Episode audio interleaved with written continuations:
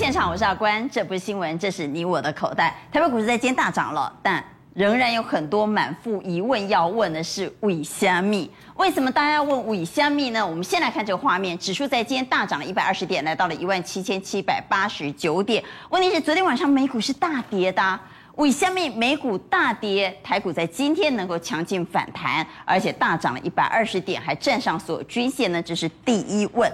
第二问是。不是说外资去放假了吗？不是说 Christmas 外资都在休兵吗？那为什么外资在今天竟然大买超超过百亿？外资是什么逻辑呢？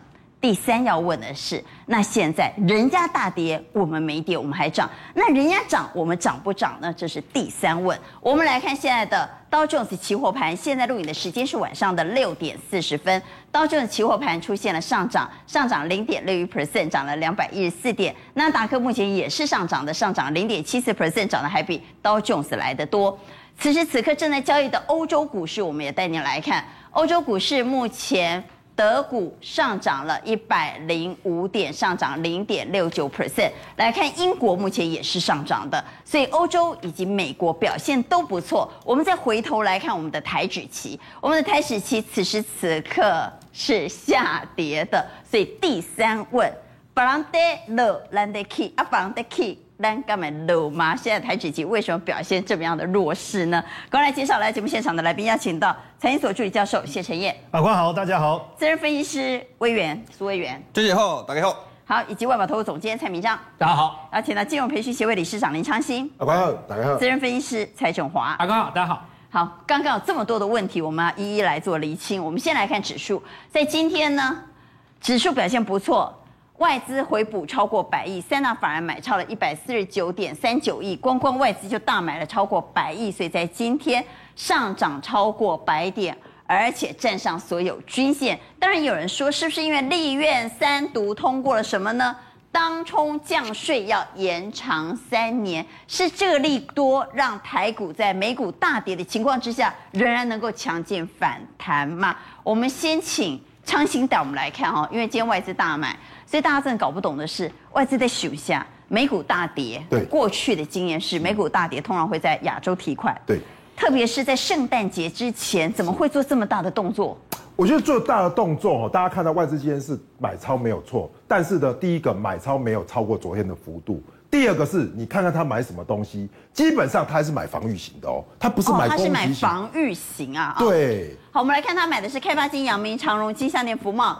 英业达、兆丰金、台新金、富邦金、彩金，所以买了一头拉股的金融股和航运、海运。对，所以说这边哦，如果盘要上，一定是买金元双雄、买电子股，这个盘才会冲关嘛。可是今天大涨的过程中，我就在看，哎，奇怪啊，今天盘涨的过程中，其实呢，涨的都是一些航运，涨的一些是低本益比的。所以我认为这边哦，同样道理，外资一定在放假。可是这边可能一些被动型的在回补，但是主动攻击的，哎、哦，主动攻击的要尾登来，所以我觉得哈，其实，在主动型的这些外资要回归哈，基本上还是要到什么？要到年底，到明年跨明年才会看到。所以呢，如果他们没有大幅买超这些所谓的这个电子股的话，我认为这边还是走防御的一个动作。好，那现在表现活泼的，可能都是有主力色彩的或本土法人色彩的个股，我们来看。大立光在今天一度亮灯涨停板，哈，所以有人解读说，今天涨的股票啊，其实都是大户主力股。对，所以各位可以看到哦，这个就是一个带动的效应。也就是说，本来哦，美股很弱，大家干嘛啊？再见了，没戏可唱。可是今天大立光开头就开始拉，那一拉上去之后，整个千金股就动。我们先看一下大立光的 K 线哦，大立光已经是第三根了，这边是带量上攻，所以我们可以合理的说哈。这是金价有资金进来，写的 U 金的啦。那拉真的时候，其实这边的底部全部都解套了。把我们把它再缩小一点哦。其实各位，把大力光再缩小一点，各位可以看到均线纠结后的带量喷出，那这个其实是就是说做一个主力的主要突破。可是其他的千金股，大家要要小心哦。它是不是跟着今天拉，但是趋势还是没有改变呢？比如说我们看到利旺啊，利旺冷枪龟扣对不对？今天有没有涨？有。我们来看利旺的 K 棒哈，利旺 K 棒各位有没有看到？它还是弱势啊。好，它还是弱势，所以在这样的过程中，举例哦，这里的大量区，大量区没有做突破之前，我都认为这个地方就算是千金股的反弹，它也是短线的反弹，而不是转多。因为大家记得哦，基本上急起被休等也，它不是要继续放，所以我认为呢，这种行情可能会有，但是你要说哇，一大段一直延续，我认为不是那么容易。所以水能载舟也能覆舟，我们再往下来看哈。对，刚刚看到的是大立光一呼百诺，问题是这是不是有可能是假外资啊？虽然表面上我们看到这是外资在买超的股票，但这些股票都怪怪的哎。呃。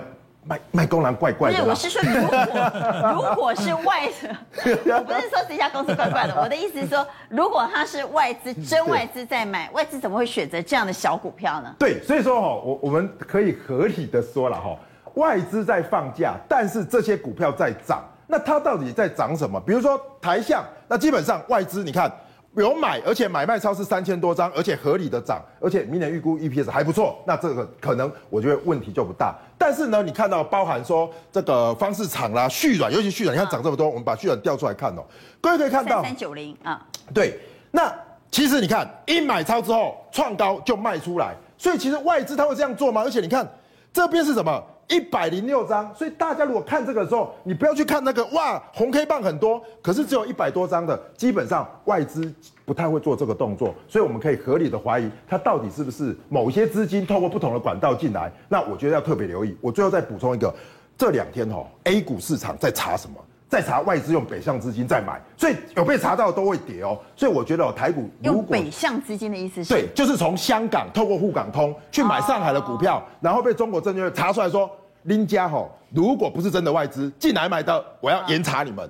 所以这一些股票都开始在下跌。所以昌兴今天外资买超百亿，你的解读是？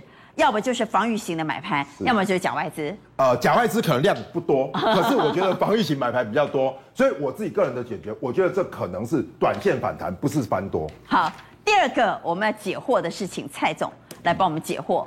昨天美股大跌，为什么台股可以有强劲反弹的走势？而且不止台股，亚股都表现不错。那么如果巴朗德勒兰德 key 啊，巴朗德 key 是仍然干没勒？因为我们刚刚看到。道琼斯的期货盘以及纳达克，甚至欧洲股市，此时此刻都是在涨的，但我们的台指期却没有反应。我我我觉得哈，假如说今天晚上欧美反弹的话，明天台北股市哈，不见得会跌，但至少会涨得不多啊，因为我们已经我们有可能会钝化。哎，我们分析给各位看哈，欧美股市两个原因让昨天呢大跌，第一个就是拜登的法案没有通过，但是仔细想一想，亚洲股市想一想啊，也不可能啦。那个曼青那个参议员是民主党的，啊，他假如啊不通过的话，我告诉你，二零二二明年呢，啊，民主党的其中选举会崩盘，所以是明年一二月会通过，所以迟早会通过，迟早要过，好，只是会在外，嗯，Omicron 的这个疫情啊，但是呢，你看一下哈，当然今天呢，这个单冲降税延长三年，这个有哦，但是我们仔细看一下其他的雅股，日本还涨两趴，而且我告诉你哦，一开盘就翻红哦，一开盘就涨。韩国哦涨了零点四趴，香港跟大陆涨了一趴，其实台股今天涨了零点六八趴，没有涨很多。为什么？因为亚洲的国家是欧美的供应链，所以欧美孔这个病毒来了以后呢，供应链呐又缺口怎么样？又扩大。扩大。哎，对亚洲的股市跟经济不见得是坏事啊。也就是说，疫情对。欧洲对美国是利空，但对亚洲不见是利空。对，那目前所有的亚洲哦，Omicron 的病例最多是印度两百多人，第二个是韩国一百七七十几个人。嗯，所以我不当然不不见得说我们亚洲就不会有，但是到目前 Omicron 对亚洲来讲没有什么太大的影响，所以亚洲不会像今年的那个呃五六月啊，或者到七八月的时候封锁哦，东南亚封锁那个不会发生。所以，我们来看一下哈，今天啊，台北股市的股票，虽然呃外资买超是一个因素，但是我觉得哈，大的环境就是反映啊 Omicron 之后，一这个缺口扩大。换句话也就是说，如果我们的厂商是供应美国市场的供应链，那反而是利多了。对，哦，就是说至少他他不会担心说这个呃供需平衡，现在还基本上啊这个供给还是少的。所以你可以看联电是成熟制成啊，今天啊，你注意一下外资还最近一直在卖超联电，我们看一下哈，联电，美美瑞哦，你看我们下面放外资哦，外资今天你看已经卖多久了？请注意看啊，好久好久啊，当然卖了以后有下来，但是最近的这个一个礼拜多，在这个地方基本上虽然外资还在卖伊多维瑞啊，为什么？欧盟口让那个成熟制程啊，呃，这个基本上还是供不应求，所以联电也知道这个闲况嘛，所以联电也人家说哦好狠啊，继续把它那个成熟制程啊那个代呃代工的价格啊涨价。大立光也是一样，哈，瓶盖，哈，虽然说这个明年第一季是淡季啦，但是供需这个不平衡的时候，缺口扩大，供应商基本上是稳住了，哈。那其实这个外资针对大立光也没有买超，今天也没有买超，哦，啊，它一度还涨停，对不对？这个就很奇怪，所以这个盘不是外资说了算哦，哦，那这个玉米的散装啦，或者这个万海的货柜，这个我大家都可以理解啊，这个航运是受惠的。然后呢，记忆体里的部分呢，旺宏啊，这个今天的股价表现不错。这个外资今天有买超，莲花科外资的确有买超。为什么？大家都知道，前几天有一个新闻，我们节目还讲啊，明年第一季的话，灰品的手机的话呢，大概季减会两成，会衰退啊，因为中国的这个需求衰退啊，所以照道理有这个利空啊，哎，但是莲花科反弹都没跌，其实这一波里面它几乎都没跌到，没跌到。那一般认为就是说哈，在这个 Omicron 的这个情况之下，大家也没地方去了，哈，那那还是啊，还是只好在家划手机。对，对，这个手机的需求可能受这个疫情的影响，不见得会衰退。好，第三件事我们要解惑的是，今天反弹无量，那这样的反弹能够持续多久？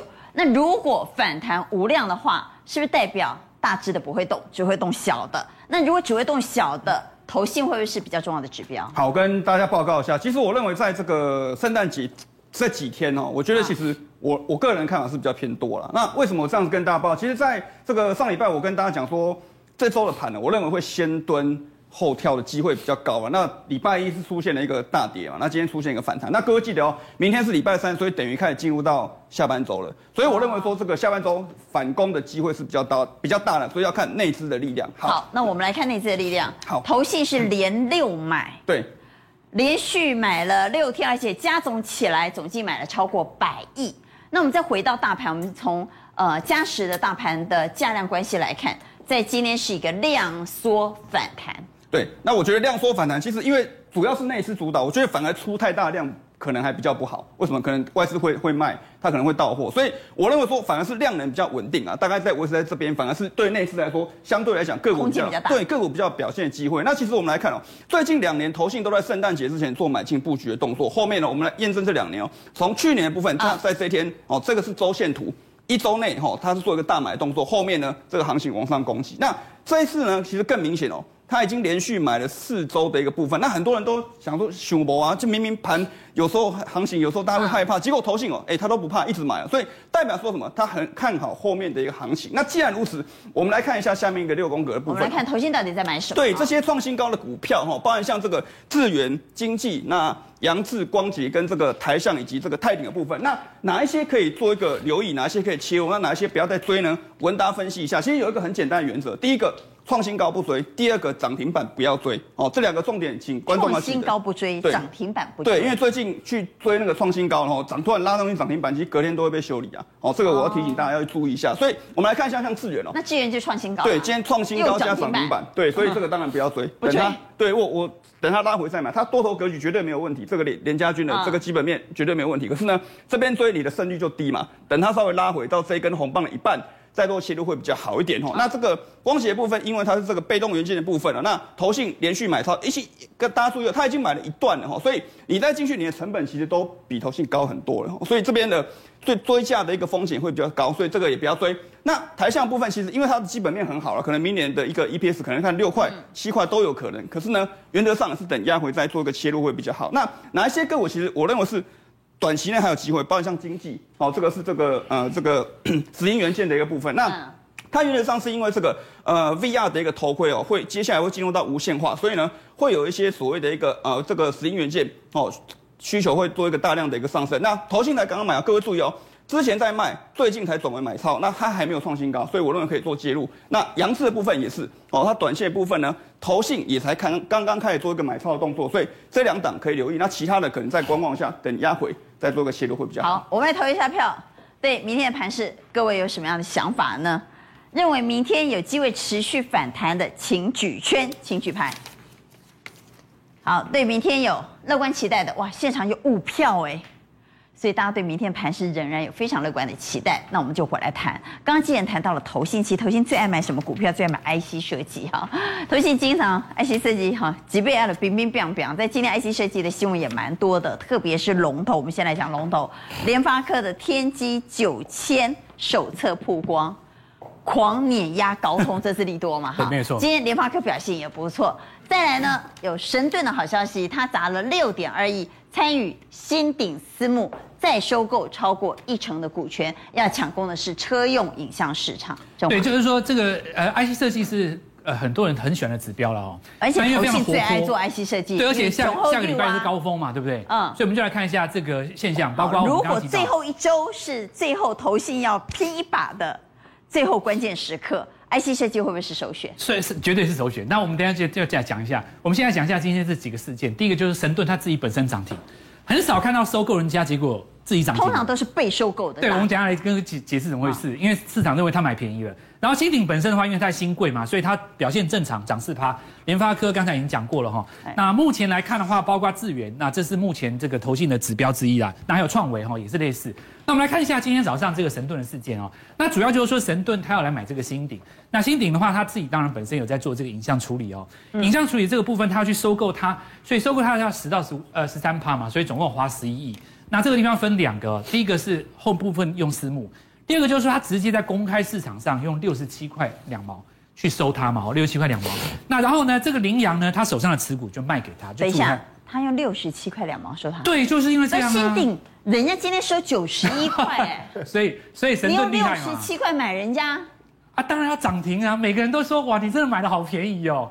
可是因为我们这样讲啊，就是说你要买那么大的量，你在新贵当中不好买嘛。是，所以你就找了一个特定人跟羚羊哦，在这个地方找了八千张，所以也合理。这有点皆大欢喜啦。Oh. 那因为陈盾其实他本来就很厉害，坦白讲，如果大家记得一个事件的话，他去年的时候买那个敦泰，那今年不是有出掉吗？他其实很会找这种厉害，他很会买。对，但但是我们今天不要从这个方向解读啦，我们要解读说，那他为什么要选新鼎？对，就是这个，他，他透过这个收购的动作，他要取得直接人家技术。我们看新鼎他到底有什么厉害的地方？他在做的东西哦，叫做这个影像处理、影像处理器的这个晶片哦，其实是有拿到车规的。那我们来看一个影片哦，你看，其实哦，这个。影像处理，尤其是你开车用的，不见得是像一般人摄影机要拍那么漂亮。嗯，它主要重视安全。首先，第一个，白天的时候要能看彩色，这没问题吧？到了晚上，如果光源很弱的时候，其实呢，你可以弄成黑白的，还是可以看得清楚。就是它厉害的地方，就它只要能够辨识你，这对他来讲就做到了。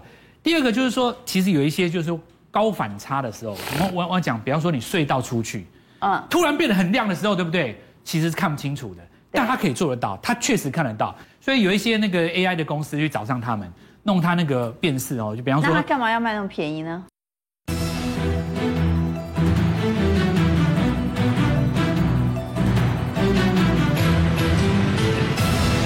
他干嘛要卖那么便宜呢？哎。其实这个人家找上他嘛，我觉得各各取这个未来的这个共同打群架，我们给他一个很好的说法，打群架嘛。嗯，那你可以看他这一套系统，其实 AI 的公司有找入他们来做一个所谓的辨识。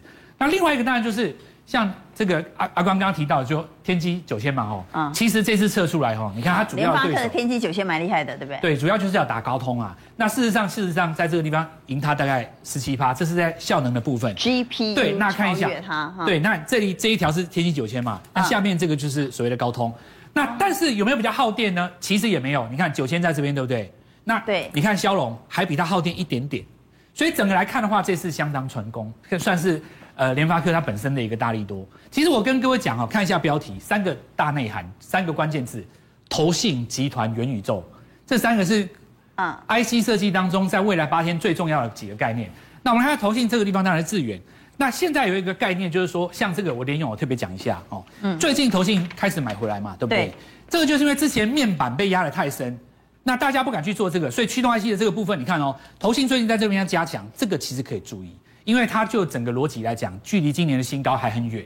那再来就是说，联发科它有一个担负的重任，它本身要能够创新高。因为我我们这样讲哦，假设说航运股跟呃大力光分别代表从底部上来的力量，那市场上如果要有创新高力量，而且是有共识的，如果你不看台台积电的话，现在最有机会看起来就是它了。联发科，你要创新高上去的话，看起来是它嘛。所以它这个如果上去的话，把整个 IC 设计再带动一次。嗯、好，那再来就是刚刚才这个委员也讲到杨志哦，亚信我觉得重要，为什么呢？联发科集团嘛吼，而且呢三大法人今天同步买超，那这里就是我们来看一下啊，前面是投信加集团，这里就是元宇宙、网通、三 D 感测、高速传输，全部都是在这个部分的哦。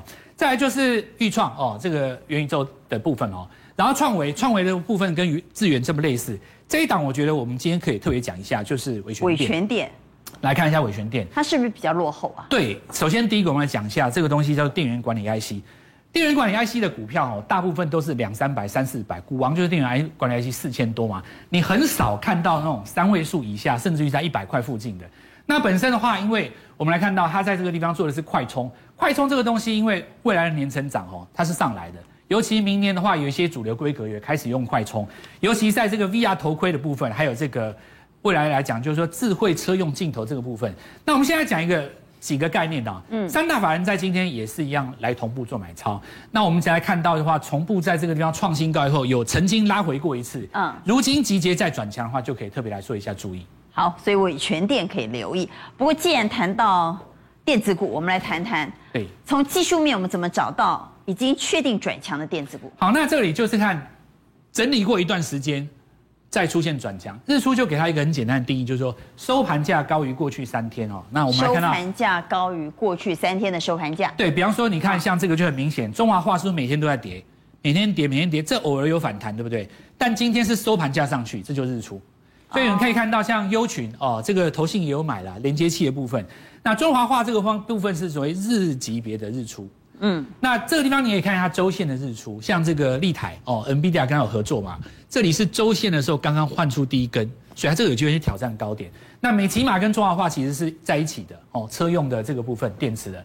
那我觉得最重要的应该还是月线级别的日出有大力光，我觉得这张股票是有机会变成翻转的第一个重点啊，因为当时所以月线级别的日出强过周线级别的日出，周线级别的日出要强过日线级别的日出。对对对，因为你看哦。大立光上一次的日出是在大差不多两年前嘛，两年前这个日出让它从三千两百块走到四千七这边，这个地方这一根红棒就相当于这一根，所以有机会在这个地方再反攻一次，所以大立光是今天来讲级别当中最重要的。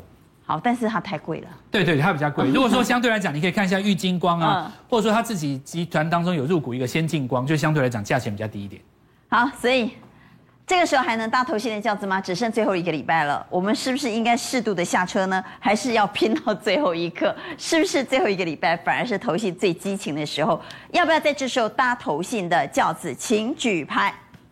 好，最后这个礼拜我到底要不要搭呢？哇，有四票很勇敢哈。昌兴说不要，昌兴为什么给差？建议呢，逢反弹还是先获利了结啦，因为毕竟呢，我觉得因为你不知道头信什么时候下车啊。我知道外资这个礼拜要回来不容易啦，但是投信它有可能是做账行情，但是也有可能是结账行情嘛。那毕竟现在的盘，我觉得振幅很大。美股今天晚上如果继续大涨就有机会，可是美股如果修正的话，还是要小心。来，陈燕，基本上我是认为要跟他拼到最后一刻。呃，也不会不会到最后一刻了，就讲的有点。那只剩一个礼拜嘞。对，就激情这种，好像我们只剩最后一刻。我跟各位讲，可以一直拼到那个农历年前呐。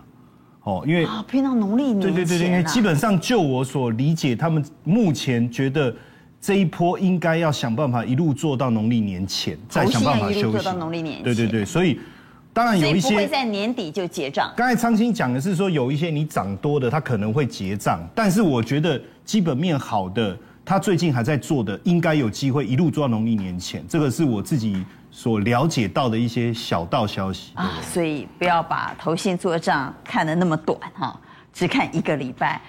呃，陈燕的看法是认为有一度做到农历年前的机会。好，刚既然谈 IC 设计，当然也来谈谈半导体，大家最关注的联电涨价。联电涨价讯息到底怎么解读呢？三月份还要再涨价，要再调涨代工价格，八寸要涨五趴。那我记得外资是不是之前看随它？对，而现在他不是直接自己出来打脸他了吗？对，他自己打脸他，那等于联电出来打脸外资嘛？对，外资就说啊，明年我们看到这个记忆体啊，还有这个说晶圆代工的基本上是下降的。啊、可是联电说没有，我们单很满，所以我们明年还要再涨价，所以就打脸。因为他要涨价，就等于打脸外资了。对，因为供不应求才会涨价嘛。如果说明年的货开始人家叫不动了，那这个时候它是？一定是想降价求售或是持平。所以我认为在这一点，外资在现货的卖超上跟说法上哦，基本上是被打脸的。啊，所以外资可能看错了。对，好，我们来看联电二度涨价。是，今天半导体表现不错。对，所以包含联电、世界先进、力基电，哦，力积电刚的新呃刚刚上市挂牌哦。啊。整体来说呢，晶圆代工跟记忆体都涨得不错。可是呢，我觉得哈、哦，有一点缺陷，就是说哈、哦。联电人家报的这么好，结果才涨什么？才涨一点一三趴，外资还在卖超，所以我们现在就来看看哦。就是外资不信公司的说法吗？对，所以外资就觉得说，反正呢，我就是怎么样，你们利多利空我都是卖，营收好我也是卖，所以我认为外资在想说，哈，明年如果疫情稍减的时候，哈，这个时候你的供不应求就会不攻自破，所以他在压欧米克隆了，我觉得是这样。不然看看哦，各位可以看到，从台积电、联电。力积电到世界先进都要涨价啊，全部都涨价，而且是二零二二年涨价的计划。我们看到台积电成熟制程涨价计划有十五到二十趴的空间，先进制程要涨十趴。对，联电第一季预估要涨十趴。对，力基电也要涨十趴，世界先进也要涨十趴，都涨不少哎。对，而且今天还是这个联电直接跳出来说，哦，之前你们都说要涨，可是我怎么样？我要继续涨。所以我觉得，其实联电现在抓的是什么？成熟制成的单子，比如说这种所谓的新能源车、电动车，供不应求，你们根本怎么样要跟我？所以他就把单子把它拉长，然后把价格提升，所以它的营收会不会上来？其实确实是有上来的。我们其实看这个联电呢，我觉得最大的问题就在于说，哈，是这样子说啦，如果外资说一套做一套，那你就不用怕。可是外资边说边卖，可是联电又有这么大力多的时候。我觉得哦，投资朋友一定会想说，那我这个时候到底要不要买？我要听谁的？对，要听谁的？我要听公司的还是要听外资的？好，那我们把 K 棒拿出来看，我先稍微跟大家说明一下哈，这是外资哦，基本上哦，在九月以前是一路买超，所以到了七十二，我记得那时候也是喊到接近快八十几块。是，对。可是呢，从七十二块以后呢，就一路在这边震荡。好，那我们再把它放大一点哦，各位，我认为现在的重点是在于说。当联电有利多，然后它营收创新高的时候，可是外资却一路卖超，虽然卖的比较少，这边一定要涨过去这一根关键 K 棒了。我认为这根关键 K 棒大概在六十五左右，关键 K 棒要涨过去了，表示什么？整个外资就啪啪啪啪啪，那就会回补了。但是如果没有的话，拍谁吼？我就从这边卖下来，所以它最大的卖超在这个地方，所以这根 K 棒这个关键 K 一定要涨过去。好，昌兴，你刚刚谈到不只是代工涨价。记忆体涨得也不错，对。那美光的财报会不会让外资当头棒喝呢？会，我觉得会哦，因为有点出乎意料之外。对，所以说其实为什么我们两联电在讲到这个美光，因为大和解，我觉得大和解最后虽然是群联牵线大和解，可是大家有没有发现一个重点是，联电赔给美光违约金，他说这是不能说的秘密，不够嘛？所以我们也不知道赔多少钱。对，可是有一个重点是，哎，以前美光的单子没有给他，现在他美光的单子要给他。所以你赔我钱，我再下单给你，是这样的动作。嗯，所以说美光当它的这个利好营收上升的时候，其实对于美光、对于联电，其实都是一个利好。我觉得，我其实大家观察是说，记忆体在这边已经落底，十一月开始价格往上反弹的时候，如果供不应求是持续的话，那么美光的什么？美光的 NAND Flash 基本上是什么？齐涨，而且什么？大增一百一十六趴，所以对于整个的 Flash 来说，我认为呢是一个非常大的利益。好，我们等会再来讲个股在明天会怎么样做反应啊？现在时间是晚上的七点十分，我们先插播一下美光目前股价的最新报价。美光现在盘前吗？对，盘前的最新报价是上涨了七点六九 percent，是啊，大涨哎、欸，是啊，所以说，所以明天相关个股在台股的盘面会不会反应？绝对会。所以说，各位可以看到，在这样的一个利多之下呢。基本上呢，记忆体呢，其实我觉得哦，真的是闷很久。那闷很久之后呢，有没有机会轮到它开始反弹的嘛？所以我认为，其实美光的带动，包含联电今天的涨哦，都有机会。好，我们来整理一下哈，这是跟地院相关的族群，是有华邦电、南亚科、威刚、裕创、建豪科、创建，这是昌兴列出来的六档个股，是你怎么看？好，我第一个先跟大家看哦，单月营收的年增全部都是不错的，都是正的，都是正的，所以表示说啊，一起撸坦撸贼有赚钱。那第二个就是说，其实本益比都很低啦，都不高。你看十几倍，都十几倍，所以现在的重点是说，什么东西是法人同买的？给大家看一下哈，比如外资连续买，买最多南亚科，南亚科连买五天，连买五天。那外资跟投信都有买的，你看，比如说金豪科这边买一千多张，这边可能买三十几张而已。所以我第一个哈，我先给大家看一下南亚科二四零八，对，那下面放外资哈，各位可以看到，今天虽然是卖超，可是在这边呢，它是整理一个区间，所以它要突破这个所谓的下降压力线，那这个地方就有机会来做表态。这个第一个是南亚科的部分。第二个，我们来看这个所谓的金豪科。我认为金豪科大家可以特别关注哈，外资买很多，然后这个盘呢开始什么？开始慢慢垫高。所以我认为呢，现在的这个记忆体或是相关的这些所谓的供应链呢，接下来只要美光涨，它有机会做一个所谓的利多补涨的效应，它反而没涨到啦。大家讲什么车电都涨很多，我认为记忆体反而是落后补涨的格局。好，记忆体落后补涨会不会一日行情呢？美光的财报在明天会不会反映在我们相关的族群身上？但反映了之后还能够再涨吗？因为大家关心的是记忆体今年其实蛮冷的了，所以能不能有续航力呢？各位怎么看？请举牌。如果我们继续买记忆体，刚美一日行情就刚了不啊？刚美一二三四四票说不会哈，他们都看好。蔡总放中间，蔡总比较保留。要要要看那个那个标准型哈，因为明年第一季还要跌八到十三趴。所以标准型主要是看对南亚科。哦，南亚科。南亚科，我觉得利基型的记忆体，他们有说三月份之后，因为产能的移转可能会缺货，所以应该是钰创跟金豪科。哦，钰创、金豪科是比较好的选择。好，我们也来谈谈美国的利空会不会影响到台湾的相关个股呢？在一点七兆卡关之后，虽然蔡总刚开场也说，即便卡关终究会过，只是会拖时间。问题是拖时间就可能对股价形成不确定因素或者拖延因素的利空。我们看到拜登一点七五兆美元的设伏汽油法案碰壁，太阳能股暴跌了。不止太阳能股暴跌，电动车也全部惨跌。台湾的相关个股呢？好，其实呃，我我们先看一下那个整个电动车，因为确实曼青这个法案，美国的那那几几个确实受到影响，包括特斯拉，特斯拉大跌三点五趴，都大跌。那基本上就是这样，共和党全部不支持，那你民主党你只要一票跑票就玩完了。是。那我觉得曼青是不是挟天子以令诸侯？我觉得可这个可以观察。关键。关键。那如果最后谈妥了就没事了，但现阶段确实影响了。你看 Rivian 啦。Fisker 啦，充电站这些，所以照道理，我们再回到刚才前面的六宫格，会过啊。对，所以照道理，今天整个电动车应该不好才对啊。对啊好，但是我们却看到今天整个电动车的表现没有错。你看，像飞鸿、好台办，这个好像确实，可是，在电动车当中，我们一直以来其实都蛮。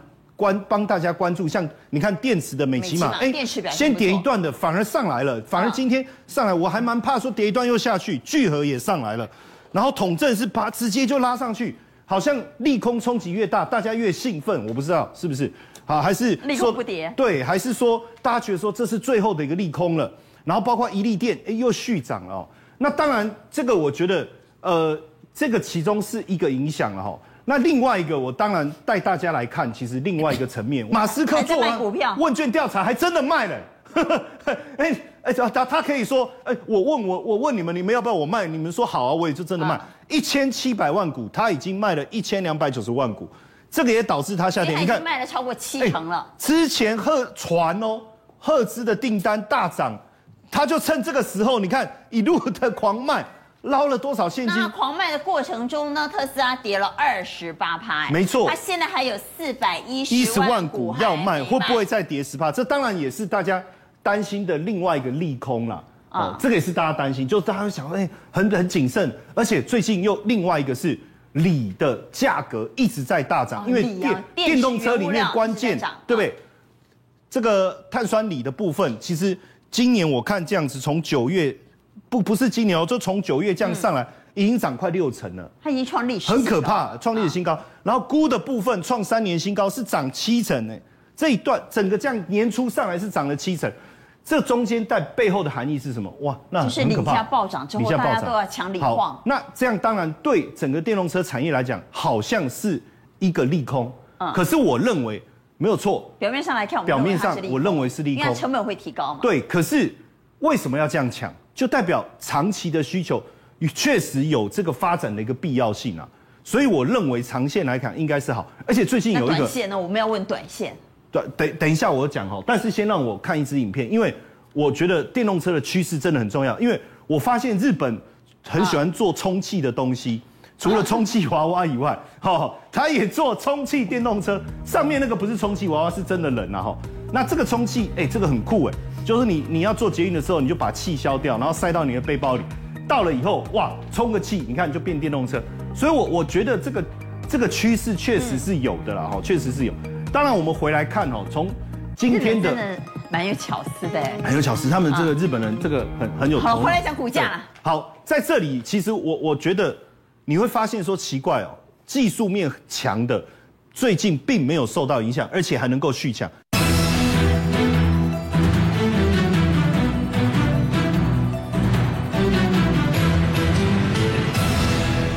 你会发现说奇怪哦，技术面强的最近并没有受到影响，而且还能够续强。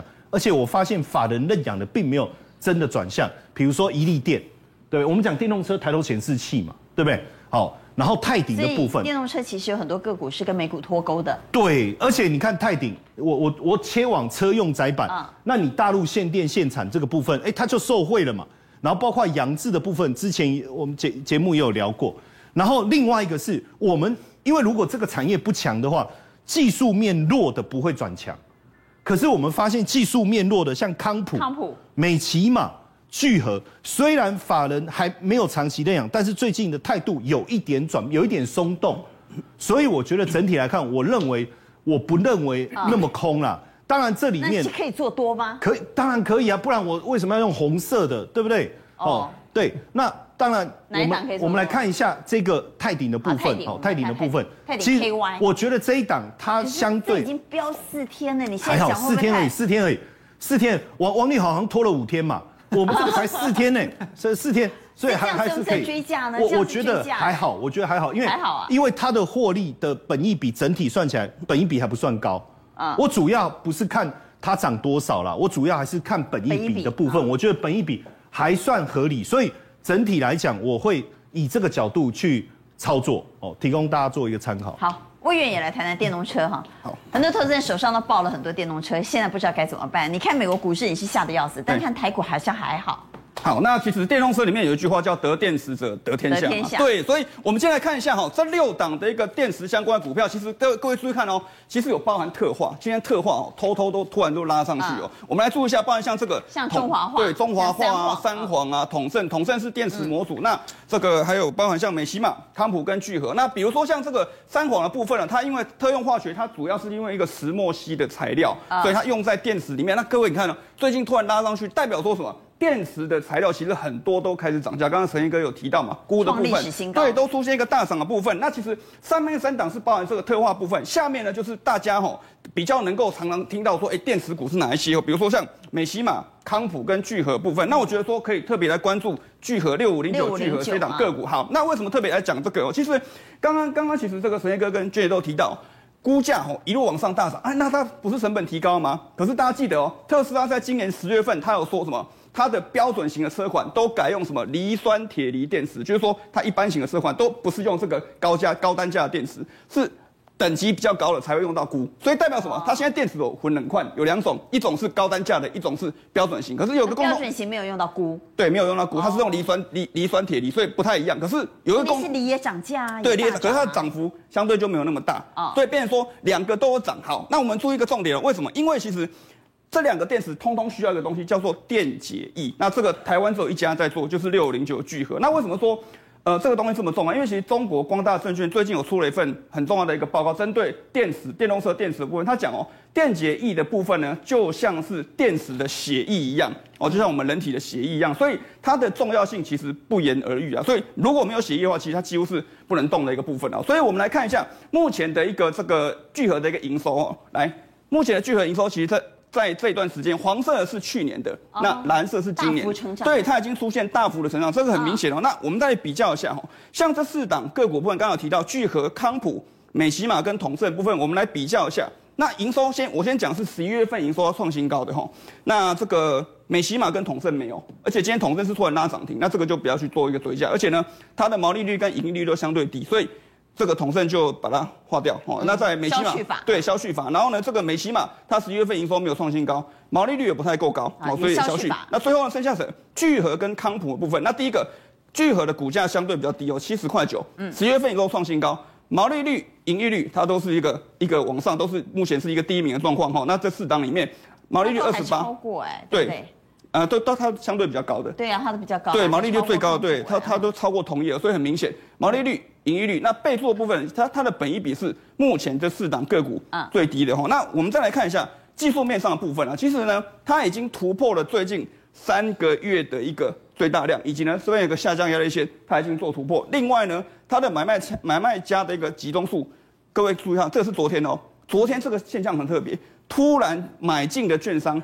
只剩下少数几间，这个很明显，火力做一个集中的部分。那另外呢，内部人持有的张数，它已经出现创新高，来到了八千九百九十二张。那最后一个重点啊，其实呢，聚合是天赐材料跟新硕邦等中国前四大的一个最大的一个电解液厂商，这四家厂商加起来已经占六十趴，聚合都是他们的一个客户部分。所以这一档个股，包含像特化，包含像电池的部分，明天早上我觉得大家可以留意一下。好，电池和特化到底能不能买呢？看到特斯拉就惊啊，但是看到我们台股的相关个股的股价又觉得蛮勇的哈，所以。特化以及电池股可不可以买进？请举牌。好，一二四票圈，蔡总给差，蔡总。以前一波涨太多。对。哎，我觉得现在再去再去凑热闹危险。啊，前波涨太多，可是是不是也代表它是强势股呢？是强势股，但是风险跌，其实获利跟风险是成正比的啊，观众就要衡量自己的风险负荷。好，谈完了高科技股之后，我们来谈谈传产。船产到底哪些会涨，哪些不涨，哪些涨多了，哪些会补涨呢？看到通膨越来越严重的情况之下呢，有人说运价会再涨一倍，但是我们就有点看不懂了。既然运价会再涨一倍，那为什么 BDI 表现那么弱呢？BDI 一路在跌，所以到底航运能不能买呢？另外，一点七五兆卡关之后，相关的个股。又有没有可能受到利空冲击呢？今天航运呢，大概是这样哈，就是说散装是比较强的哦。那但是货不是很弱吗？对，但是呢，呃，运价可能开始要反弹了啊。哦、但是呢，货柜三雄呢，很明显的拉尾盘，尤其是在万海。哦，我们直接看万海的那个 K 线，二六一五的万海，万海现在最接近波段的一个高点。嗯。所以明天的这个整个航运股能不能抢？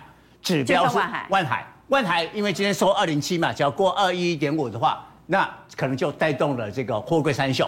但是我们来看一下哈，现在欧美啊，欧美啊很担心 Omicron 啊，是。那你可以看担心的话，欧美股市都下来，但是有一档股票创下新高，马士基，马士基。所以现在不是苹果，不是特斯拉，更不是 NVIDIA 创新高。我们仔细来观察一下这个马士基，它不是标股，它创新高以后，通常隔天会拉回。但是我们来看趋势哦，这一波落底是在十月，这跟我们的货柜三雄一样。好，重点在这个地方，这个地方是什么？就第一次我们看到了 Omicron 哦啊，观众先去查一下资料，十一月二十六号台股那一天听到 Omicron 哇不得了，跌三百多点，哦，我们的这个货柜三雄跌下来，但是呢跌了以后开始创新高，所以呢 Omicron 对。货柜轮来讲，也许是天上掉下来的礼物，要重新运价上涨。呃，听蔡总这么讲哈，会让我回想，今年疫情在最严峻的时候，也是航运股涨最凶的时候。对，好，我们看上次是 Delta，Delta 是从啊这个春天，大概五月到夏天的七八月，哈，国内也很严重嘛，哈。那是还三级警戒。好，我们来看一下哈，我们只看上面这一条，就是上海的 SCFI 的货柜的运价指数，我为几家？五月在这个地方，后来八月上来涨了一倍，那台股那个波段涨了十七趴，但是航运的指数居然飙了一百八十一趴，十倍。那观众会会会问我，现在呢？现在从有 Omicron，大盘哈从最低的一六一六二，就一万六千点那个地方，嗯、我们到今天大概涨十趴，大盘，航运涨四十趴。所以，凡是有疫情，航运的投报率都会击败大盘。所以，疫情越严峻，航运股涨越多。那 B D I 为什么跌呢？好，B B D I 好，最近的解一下，因为今天散装很强。好，对，这一波的话呢，就是中国打这个铁矿石，打了以后，短暂的反弹再跌。为什么？年底年底的话呢，大部分的这个散装轮是签二零二二的约，那有有有一些闲置的那些船舶的话，年终降价大促销哦，所以是这样，所以现货市场大，所以跌到八个月低点。但是昨天开始呢，海峡的 BCI 开始翻红。翻红以后，那个我告诉你，那个哈股票市场就是很敏感哦，开始就买这些散装轮啊。我们也看一下，货柜三雄从低点来，长隆差不多快六成嘛哈，阳明四十七趴，万海是差不多三十五趴，但是比较落后，裕民只有涨两成，都是二一成五，四维航涨两成，十十几趴，二十趴嘛。所以呢，他会觉得一开始这个运价要反弹的，所以啊，他就冲进来买买这个玉米。所以蔡总，你看最近散装会不会强过海运啊？哎，我我觉得哈，这个比较落后的哈，只要哈今天晚上一确定哦，这个 B D I 开始反弹，嗯，好，因为只有 B C I 哦，整个 B D I 还没有哦，哦，今天晚上哈，这个会会数字会出来，一反弹了以后，这个哈只有涨十几趴的、二十趴的，会涨的可能比货柜三雄在短线呐，啊，可能幅度更大了啊。那我们最后看一下哈，有有一张的统计，我觉得这张我们来看技术面的整理哈。因为今天哦，又有一个大事情啊，我要跟沙拉尾盘。因为中国的政策开始松绑，今天有四十档的房地产股票飙出涨停板。为什么？这个铁矿砂今天呢，冲上了每公吨是七百人民币啊，他们认为是一个关卡，涨了两趴。那它松绑什么呢？松绑房地产的政策，还有贷款的利率是调降的哦。那宝钢也在这个今天的股市啊，分时走势一路的往上涨了三趴，所以铁矿砂带动散装，带动了这个呃宝钢。我们看钢铁哈，嗯，本来因为钢铁昨天涨多，所以今天一开盘，中钢为首钢铁都开低哦，你看中红都开低，还是红盘的。但受到这个影响了以后，尾盘翻起来，变起来，尤其中钢构这这些句话拉起来啊，这个几乎都有这个同样现象。那这个哈只有在尾盘，但是还不具体。所以明天的台股有可能会落后，把这个现象就因为铁矿砂的现象，钢铁股有些会有表现。好，所以到底这个时候应该买钢铁好呢，还是买航运好？那航运又应该是买海运好呢，还是买散装好？先来问，钢铁好还是海运？航运，航运我们都会再来投，到底是海运好还是散装好？钢铁好还是航运好？认为钢铁好的给圈，航运好的给叉，请举牌。有一票威远选钢铁，其他四票都选航运。那航运好，航运到底是散装好还是海运好呢？认为海运好的给圈，散装好的给叉，也就在短线上谁讲比较多了哈。所以蔡总选散装，其他三票都选海运。